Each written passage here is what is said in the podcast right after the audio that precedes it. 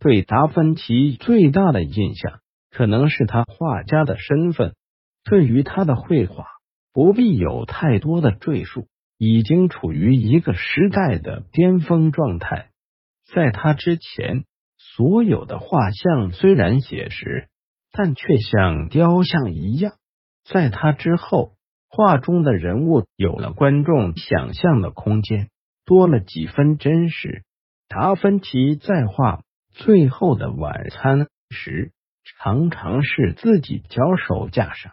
整天抱着手臂，给自己的画作挑毛病，常常是好几天才动手画一笔。当最后的晚餐出现在观众面前时，无数人都感到不可思议。按照圣经中的记载，在这幅画中，上帝说了一句：“你们当中有一个人要出卖我了。”当上帝说完这句话后，他的十二门徒开始做出了各种反应，他们开始质疑、反问、窃窃私语。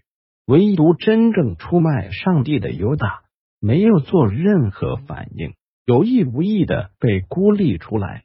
当然，他后来的另一幅蒙娜丽莎的微笑更是让人着迷。蒙娜丽莎若有若无的微笑。常常像真人一样不断变化，她的笑容似乎是在嘲弄我们，我们又好像能从她的笑容里感到一丝悲哀。不过，绘画对于达芬奇来说只是人生的一小部分。他因为擅长人体解剖，所以成了一个生理学家，顺便还设计出人类第一个机器人。精通工程学，设计出机关枪、坦克车、军用降落伞等等。这些设计都因为局限当时的条件，没有实现出来。直到后来，才慢慢成为现实。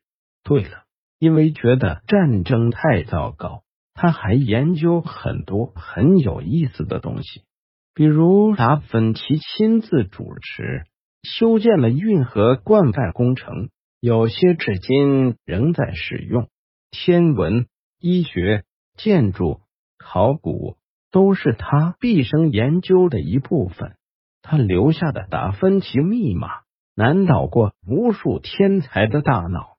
当然，不是那种什么都沾、什么都烂的三流大师。以天文来说，当时的人们还在纠结。到底地球是不是宇宙的中心的时候，他就坚信地球不过只是宇宙的一个行星，而且还提出月球是反射了太阳的光辉这种超前观点。达尔文甚至提出人类是可以利用太阳能的，他还亲自做了实验，利用凹凸镜烧开水，在达芬奇的身上。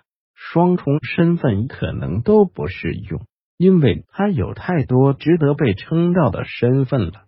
可以这么说，对于达芬奇那个时代的人类，直至现在都蠢透了，因为他曾拥有过人类最顶级的大脑。